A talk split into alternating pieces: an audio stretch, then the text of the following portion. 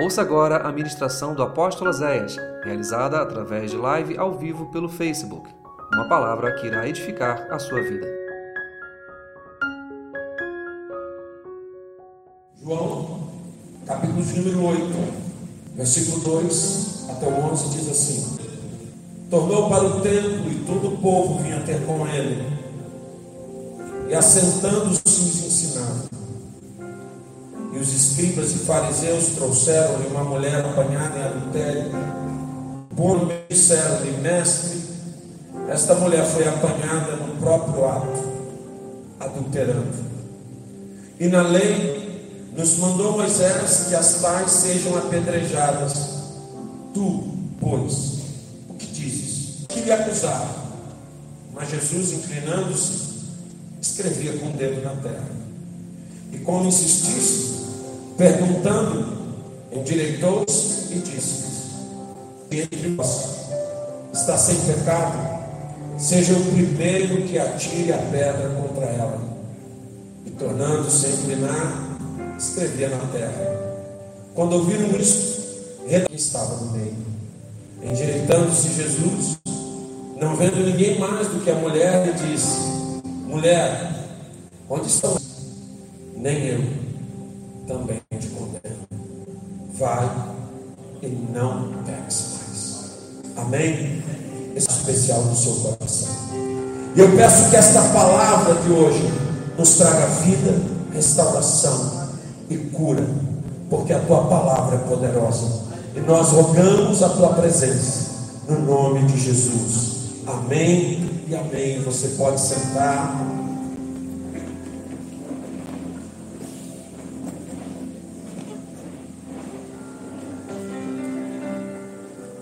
De todas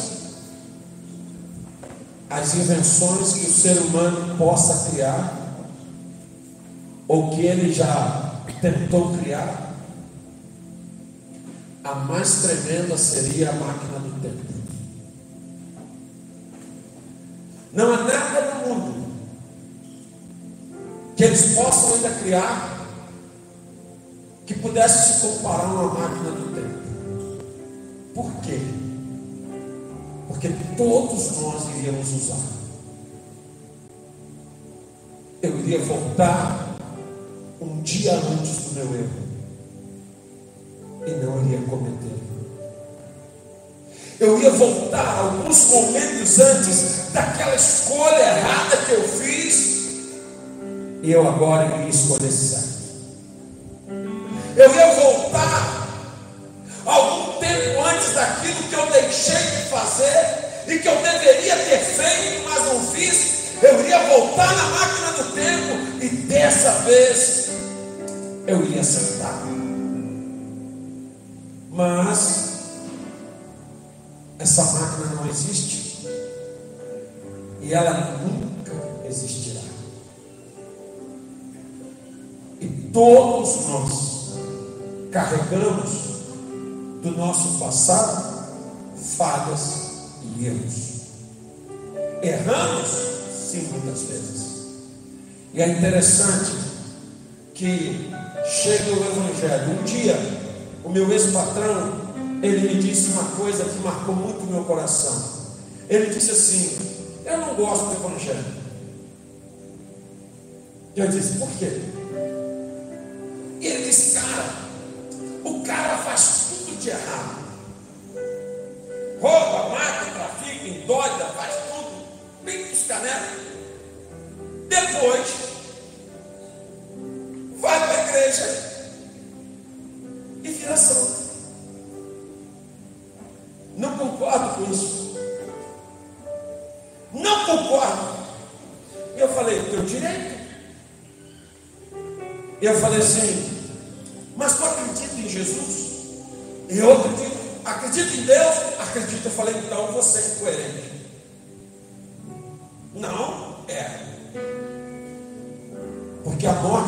Jesus foi por causa do pecado do homem. A morte de Jesus foi para dar ao ser humano a segunda chance que ele jamais teve. Nenhum ser humano tem uma segunda chance promovida pela vida. A segunda chance de começar uma nova vida só é dada através de Cristo Jesus. Porque o único que tem poder de perdoar pecados, de apagar iniquidades, é Cristo Jesus.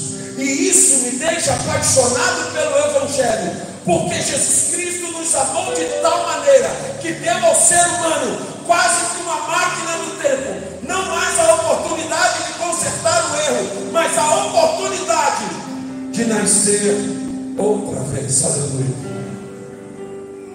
E é interessante que se tem algo que afronta a Satanás diretamente, é o fato dele saber que para ele não tem segunda chance. Ele olha para mim, ele olha para Moisés, pecador, e diz: caramba, esse cara tem uma segunda chance. Ele olha para você que está sentado aqui nessa noite e diz: ele tem uma segunda chance, ela tem uma segunda chance, mas ele não tem. Ele já está condenado. Ele já sabe onde vai ser a morada dele. E por isso, ele trabalha arduamente 24 horas por dia, acusando o ser humano dos seus erros, das suas falhas, dos seus fracassos, das suas derrotas. Ele acusa, ele acusa gerando o sentimento de morte, de incapacidade, fazendo com que o, humano, que o ser humano desista da vida. Porque, irmãos, muitas pessoas que estão ouvindo a palavra de Deus essa noite, já foram perdoados por Deus, já foram perdoados pelos pais, já foram perdoados pela esposa, já foram perdoados pelo marido, mas nunca perdoaram a si mesmos. Talvez o perdão mais difícil de você conquistar seja o teu próprio perdão. Talvez o perdão mais difícil de você adquirir seja o perdão próprio. Sabe por quê?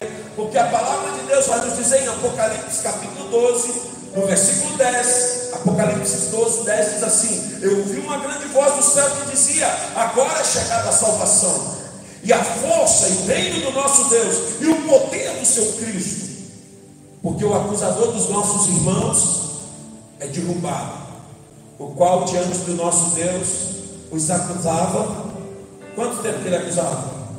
De dia e de noite. Nós temos um acusador que trabalha dia e noite. E ele não nos acusa do futuro, ele nos acusa do nosso passado. Eu costumo dizer que existe uma porta, tipo aquela portinha que tem ali no fundo chamada passado. E essa porta, ela deve se manter trancada o tempo todo. Tudo que o inimigo quer é que você abra um pouquinho essa porta do passado. É interessante que eu sempre falo isso. Você vai viajar, você leva câmera fotográfica, agora não, você leva celular, você filma, você resista, você fotografa. Sabe por quê? Porque bons momentos a gente esquece. Você precisa fotografar, filmar, porque você vai esquecer os bons momentos que você viveu. Agora, momentos ruins, não. Se alguém te faz um elogio, semana que vem você já nem lembra mais. Se alguém te faz uma ofensa, daqui a anos você ainda está lembrando. Se alguém te dá algo de muito bom, você lembra, fica grato, mas aquilo vai apagando. Se alguém faz algo de muito mal, às vezes você é capaz de guardar um ressentimento, uma mágoa, por anos, por meses, por décadas. E é por isso que o inimigo tem um prazer enorme em dizer para você: vamos lembrar do teu passado. E se você pegar a palavra de Deus, Deus não trabalha passado. Pelo contrário, ele diz assim: do teu passado, dos teus pecados, eu não me lembrarei mais. Aleluia, diz o Senhor. Ele é o Deus que vai dizer para nós em Isaías 43, no versículo 18, principalmente, ele dá um conselho para Israel, é um conselho poderoso, porque Israel está num tempo de cativeiro, tudo deu errado, tudo deu errado. Vamos ler juntos? Vos lembreis das coisas passadas, nem considereis as antigas. Tem gente que tem prazer de remoer passado. Tem casamento acabando. Tem famílias acabando. Porque um sempre lembra do erro do outro e sempre se abre a porta do passado e vamos buscar, mas naquela época, mas naquele dia, mas naquela vez. Ouça o que eu vou dizer para você. O inimigo trabalha nos acusando. Ele sabe que não há máquina do tempo. E é difícil você acreditar numa segunda chance quando o mundo está pesando sobre os nossos ombros. Porque Salmos, no capítulo 32, versículo 3 e 4, o salmista diz: Enquanto eu guardei silêncio, envelheceram os meus ossos pelo teu bramido todo dia. Porque de dia e de noite a tua mão pesava sobre mim, e o meu se tornou em sequidão de estilo. Tem pessoas que passaram por traumas, tem pessoas que passaram por tristezas, por perdas, por traições, por decepções e nunca mais conseguiram se erguer. Eu costumo dizer que quando Deus faz um ser humano, Ele faz o ser humano, vamos fazer um desenho do coração, não é assim, capivara. Deus faz o ser humano com o coração íntegro. Quando você nasce, durante o tempo da tua inocência, o teu coração é íntegro. E você vai crescer. E o inimigo vai trabalhar para que chegue um dia em que o teu coração seja desfragmentado, em que o teu coração seja explodido por algo, uma perda, uma traição, uma tragédia, uma, uma mágoa, uma, uma coisa que um trauma. E depois que o nosso coração é desfragmentado, o inimigo não quer mais ser o dono de todo o coração. Basta ele ter uma parte daqueles fragmentos para que ele possa te manter debaixo de cativeiro.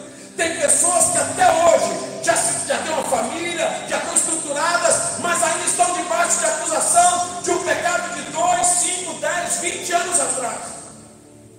É como se o inimigo não deixasse você esquecer nunca.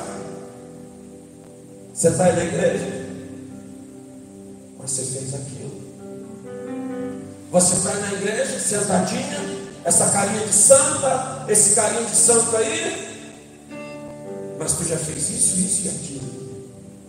E ele começa a manipular o nosso passado.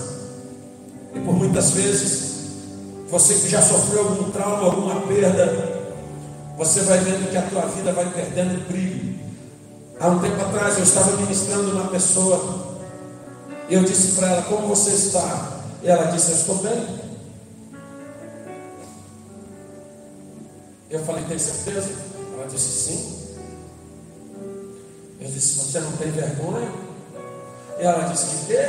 Eu falei de pregar mentira para o teu pastor. Que é isso, pastor? Não estou mentindo. Eu falei, olha para você.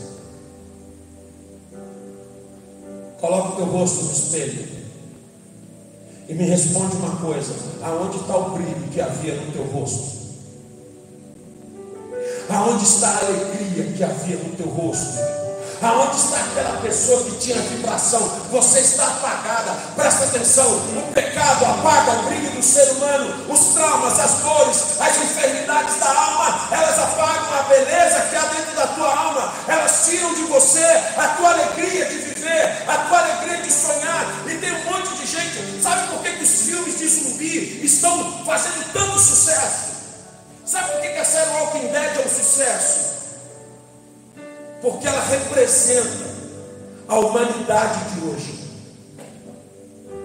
A humanidade dos zumbis, bem arrumados, bem vestidos, fotogênicos, filmes e fotos maravilhosos no Instagram, no, no Twitter, quanta coisa bonita para mostrar, mas você vai olhar por dentro, estão mortos. Mortos de noite, apagam a luz, deitam no travesseiro e choram. Perderam as amizades, perderam a vida, perderam a batalha. E quando estão só, Satanás as acusa dos seus erros, das suas falhas, dos seus fracassos. A palavra, ela nos mostra que muitas pessoas não conseguiram superar as perdas e os traumas que sofreram. Quando chega em Ruth, capítulo 1, versículo 20, você vai encontrar uma mulher que era uma mulher de Deus. E ela está dizendo assim em Ruth capítulo 20: Porém ela dizia: Não me chame mais Noemi, mas me chame de Mara, porque grande amargura me tem dado o Todo-Poderoso. Essa mulher tinha dois filhos, e os dois filhos dela morreram.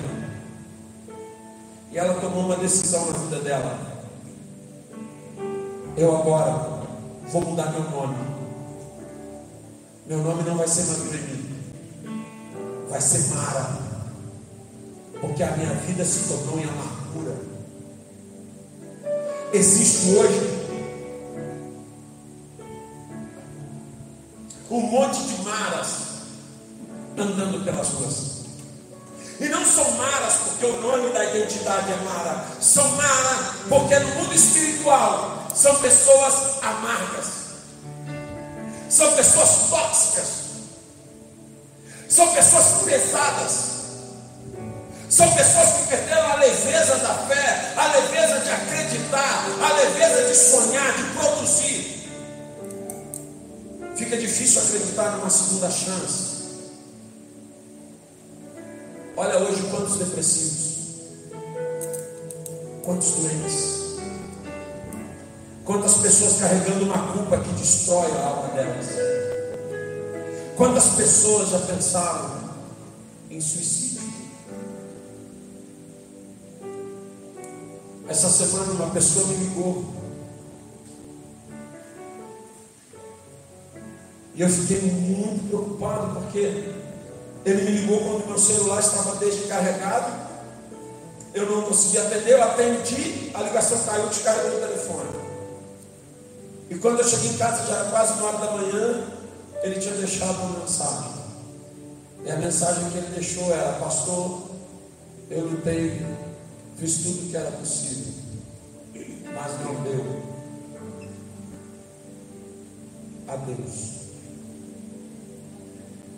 E eu louvo a Deus porque naquele dia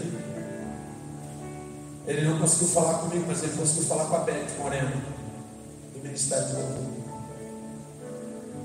E a Beth ficou duas horas com ele no telefone, ministrando e orando pela vida dele. E no outro dia eu estive com ele. E glória a Deus, foi revertido o quadro. Mas quantos hoje estão pensando em desistir da própria vida? Sabe por que elas estão pensando em desistir da vida? Não é porque elas são fracas, não é porque elas são frescas, não é não. Sabe por quê? Porque há uma dor tão grande na alma delas, há uma dor tão grande dentro delas que o filho não vê, o marido não vê, a mãe não vê, o pai não vê, ninguém vê. E vai chegar alguém e vai dizer assim: Você é uma ingrata, você é um ingrato, você tem tudo, e ainda quer morrer. Só que a dor da alma não pode ser apagada com dinheiro. A dor da alma não se paga e nem se apaga com roupas, com sapatos, com casa, com carro. E é isso que o inimigo trabalha dia e noite. Foi isso que ele conseguiu fazer no coração de Noemi. Ele disse para ela: Teus filhos morreram e agora já não há nada mais que preste na sua vida. É difícil acreditar numa segunda chance. Quando eu não me perdoo, eu já não consigo acreditar que haverá uma segunda vez. A palavra de 2 Samuel, no capítulo 9, versículo 8, diz assim: Então se inclinou e disse: Quem é teu servo? Para teres olhado para um cão morto, tal como eu. Essa é a história de Mefibosete. Esse garoto nasceu príncipe. Ele era filho de um príncipe, era neto do rei Saul. Esse garoto nasceu para herdar o trono, mas aos oito anos de idade, O pai dele é morto, o avô dele morre. A mulher que está fugindo ele toma um tombo, ele quebra a coluna, ele se torna um aleijado e ele vai morar numa terra chamada Lodebar terra do esquecimento.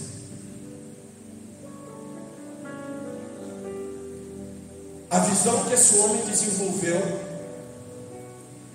era de que ele era um cachorro morto. Mefibosete não acreditava em segunda chance. Mefibosete não acreditava que haveria uma outra vez.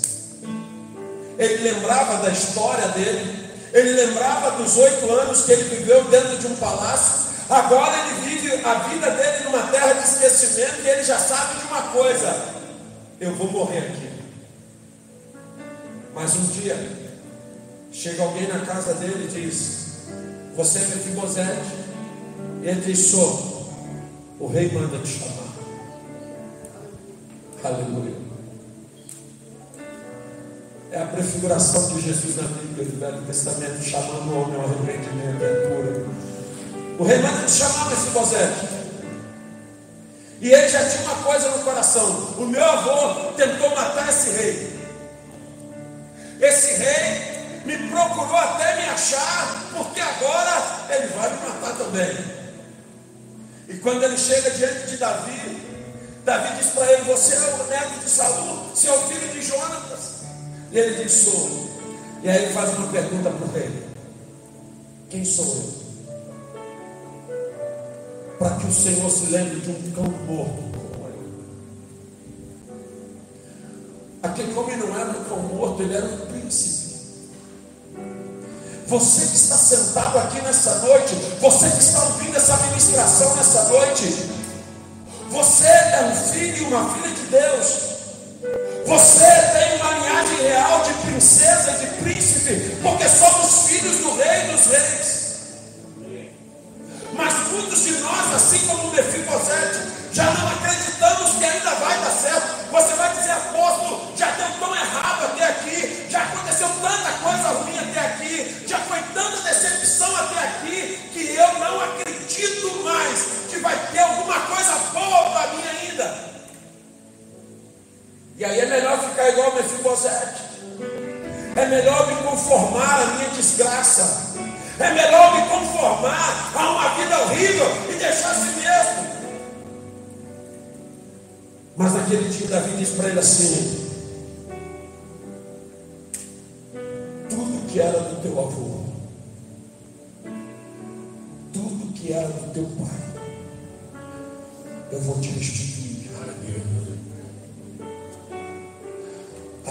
hoje volta a ser milionário.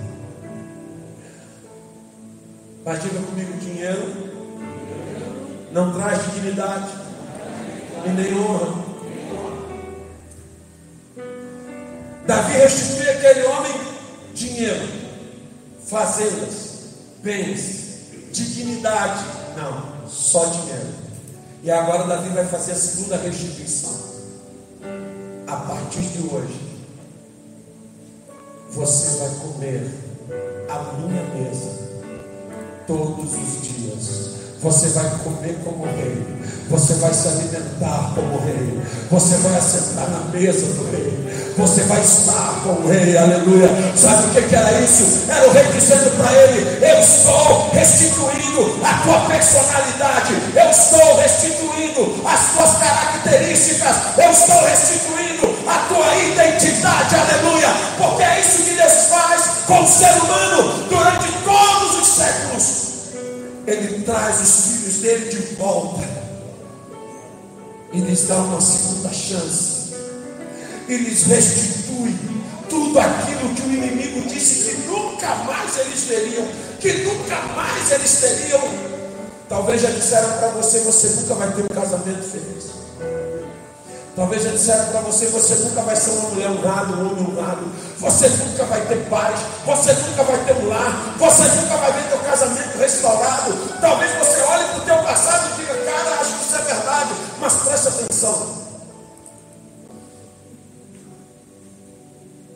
Existe muitas vezes dentro de nós as certeza de que nós não merecemos felizes. E eu já ouvi pessoas dizendo para mim: eu não nasci para ser feliz. Porque tudo para mim dá errado. Talvez seja pelo passado, pelas derrotas que já sofreu, pelos erros que já cometeram, pelo mal que já te fizeram. Quantos filhos que foram amaldiçoados pelos próprios pais? Quantos filhos que ouviram da boca de um pai, de uma mãe, você não vale nada?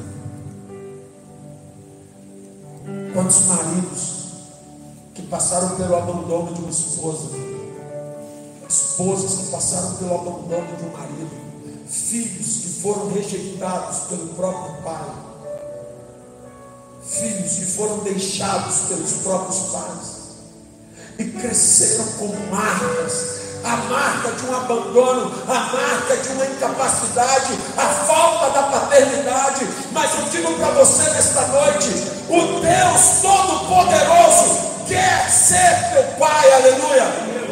Quer colocar você sentado na mesa, quer colocar em você as vestes reais. Muitas vezes nós já ouvimos, vai tentar de novo. Você não sabe que para você não está certo?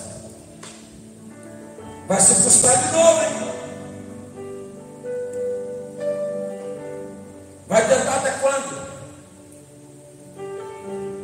Você precisa acreditar que você pode. Você precisa se perdoar. Porque não tem máquina do tempo. Não dá para reverter as escolhas erradas.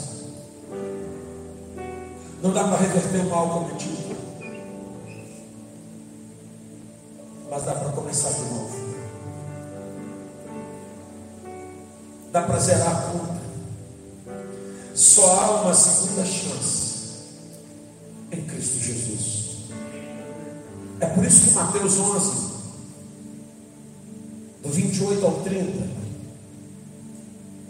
Jesus vai dizer para mim um dos textos que eu acho mais maravilhosos da Bíblia. A Bíblia é toda maravilhosa, mas tem uns textos que eu vou um negócio, sabe? Álcool puro, é aquele texto mesmo que, que faz a diferença. E diz assim: Vinde a mim, todos os que estão cansados, sobrecarregados e oprimidos, e eu vos aliviarei.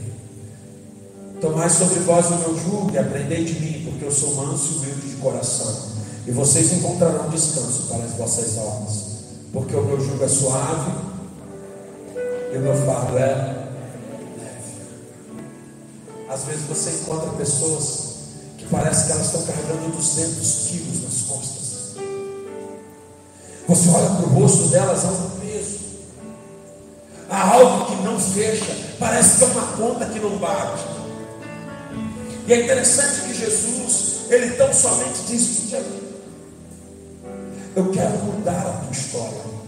Só Deus pode mudar o ser humano.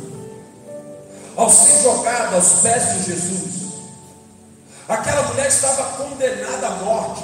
Ela era uma adúltera em ato flagrante. Ela não tinha como negar, ela foi pega em flagrante não havia o que fazer, e quando ela é jogada aos pés de Jesus, já tinha todo mundo uma pedra na mão, era agora somente a morte.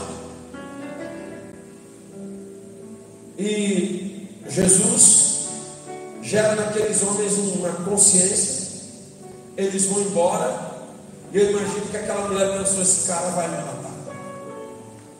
Porque eu já ouvi dizer que ele não era. Vai demorar mais ainda, porque vai ser com uma pedra só, mas vai demorar, mas ele. E Jesus pergunta para ela: Ninguém te acusou? Ninguém te condenou?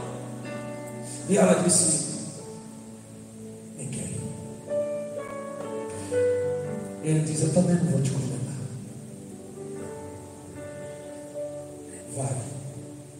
E não pegues mais. O amor de Jesus envolveu aquela mulher. Jesus não estava dando àquela mulher máquina do tempo, porque se desse, ela ia voltar uma hora antes de ir para o, sei lá, para o lugar que ela estava com aquele cara, ela ia falar, não, maluco, não vou, não, vou morrer. Nós vamos ser pegos, então não vou. A máquina do tempo não resolveria o teu problema. Mas nascer de novo resolve. Jesus não deu uma máquina do tempo para ela, mas disse: Você pode nascer de novo. Deixar de ser uma adúltera e se tornar uma mulher digna. Aquela mulher se torna uma das seguidoras mais fantásticas de Jesus. Preste atenção no que eu vou te dizer. Jesus promete fazer novo outra vez. 2 Coríntios 5,17, ele vai dizer que se alguém está em Cristo, é nova criatura. As coisas velhas já, e tudo se fez novo. Ele pode estar numa história nova, uma vida nova, um coração novo.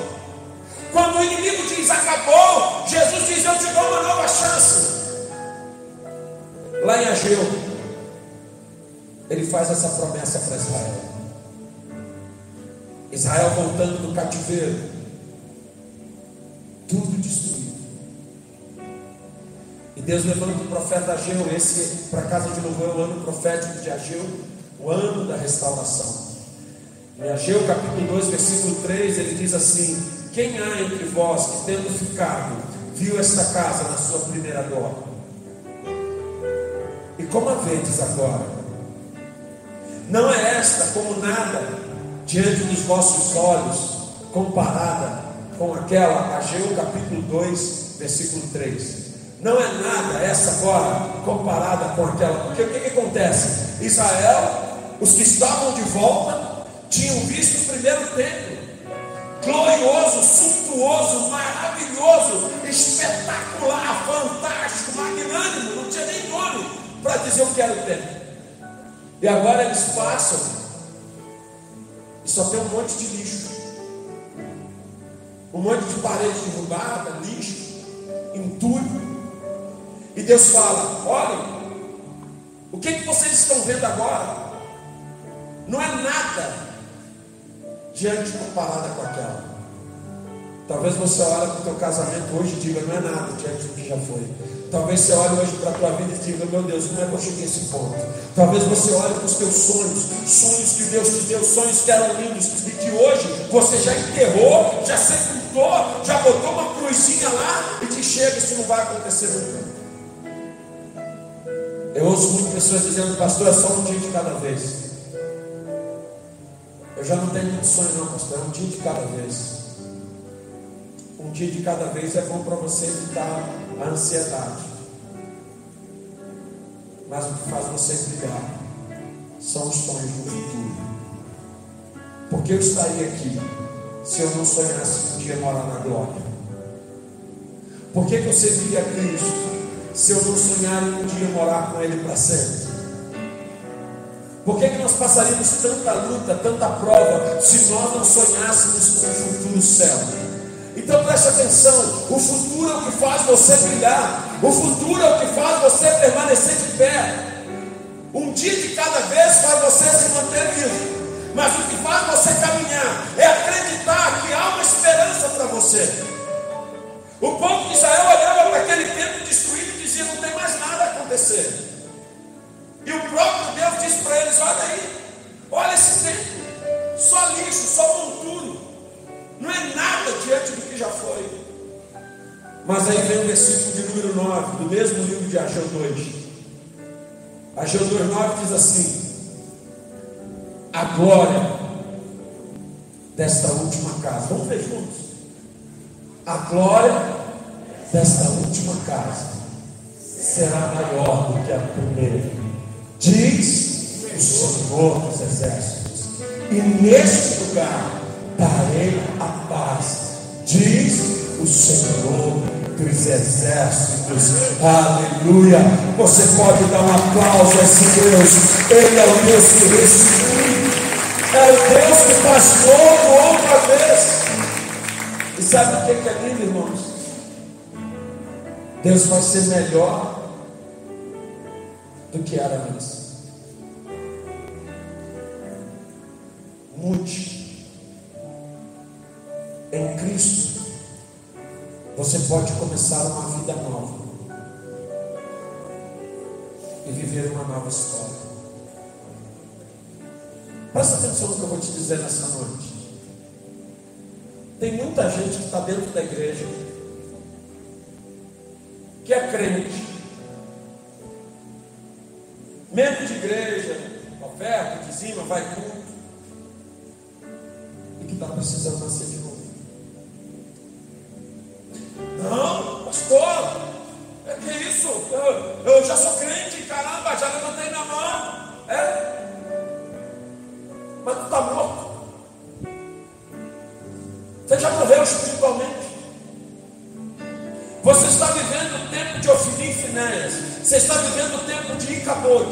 Foi-se a glória de Israel. É aquele tempo que perdeu-se a glória. Acabou o brilho, acabou o som, acabou o mover. Você vive de religião. Vai na igreja, senta, assiste um culto, vai para casa. Se é a mesma pessoa que você era antes de chegar no culto. A proposta de Deus é a implantação do reino, é a presença dele constante na sua vida, é uma história nova para você, sonhos novos, história nova, vida nova, família restaurada, projetos restaurados, coisas novas estabelecidas. A palavra de Deus, ela vai dizer no versículo 10 desse capítulo 8 de João, que Jesus endireitando-se, ele pergunta para ela: ninguém Ninguém te acusou. Ninguém te condenou. E ela disse: Ninguém. E ele disse: Eu também não te condeno. Vai. E começa uma vida nova. Abandona o teu pecado. Quem mais faz isso além de Jesus? Era louco, era traficante, era adúltero, era adúltera, era prostituto, prostituta era perdida, era perdida, era, mas agora com Jesus. E começou uma história nova. E começou uma vida nova. O dinheiro pode fazer isso? Não. O poder pode fazer isso? Os amigos.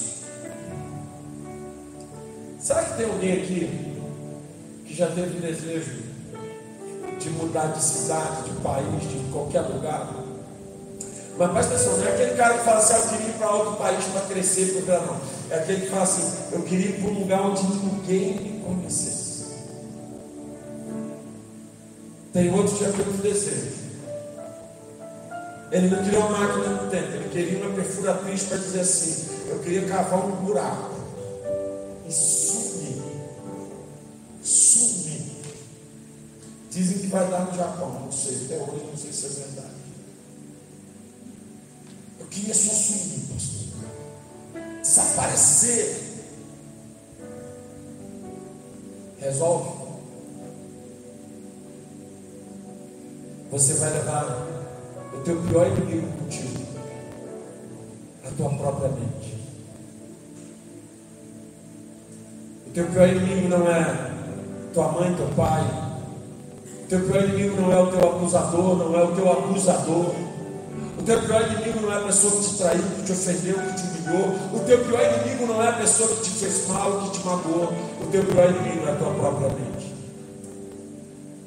Porque é ela que o inimigo manipula dia e noite para dizer para você que não há mais nada a ser feito, para fazer você se conformar com todos os roubos que já aconteceram na tua vida. Mas eu quero dizer que Romanos capítulo 8, versículo 1 diz assim: Portanto, não há nenhuma condenação para aqueles que estão em Cristo Jesus, que não andam mais segundo a carne, mas andam segundo o Espírito. Há uma promessa de Deus para mim e para você, que vai se encerrar em Isaías 43, no versículo 19. De manhã eu li o 18, de noite eu vou terminar com o 19. Isaías 43, no versículo 19, o profeta Isaías, o profeta messiânico, mas também o profeta do exílio, ele está dizendo assim: Eis que eu faço nova, não, eis que eu faço uma coisa. Diga para quem está do teu lado, Deus está fazendo uma coisa nova. Conta uma novidade para ele, fala assim, e é para você.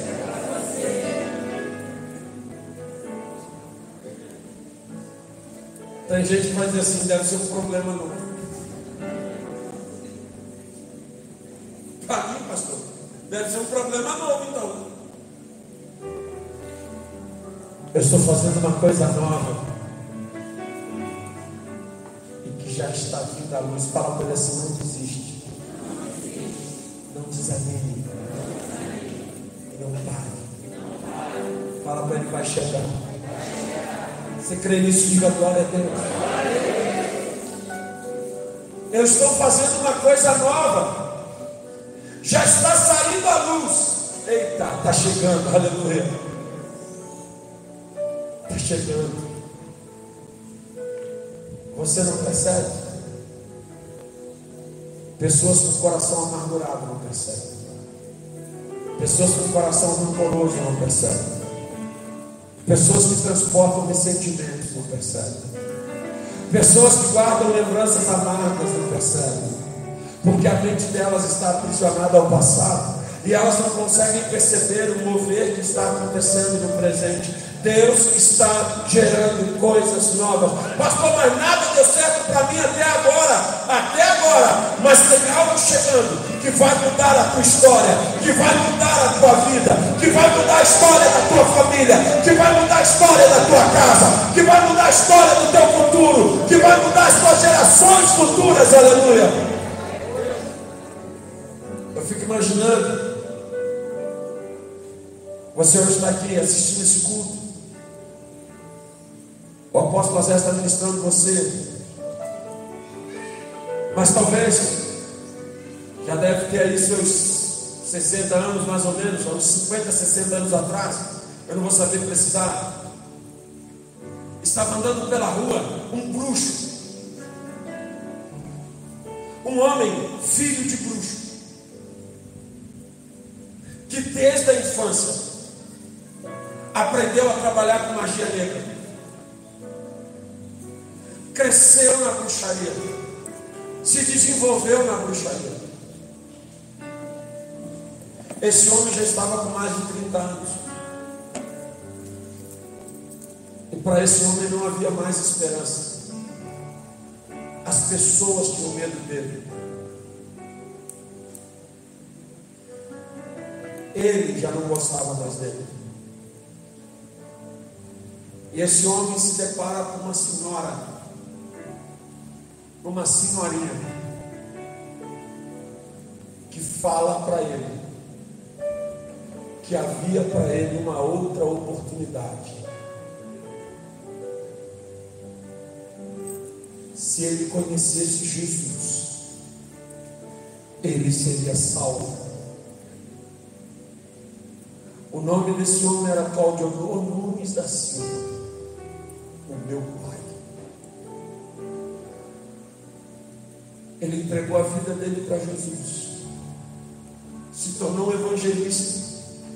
Ganhou centenas de almas para Jesus. E dos cinco filhos, tem um apóstolo e uma pastora. Falaram para ele que para ele já não havia mais nada a ser feito. Mas Jesus Cristo encontrou.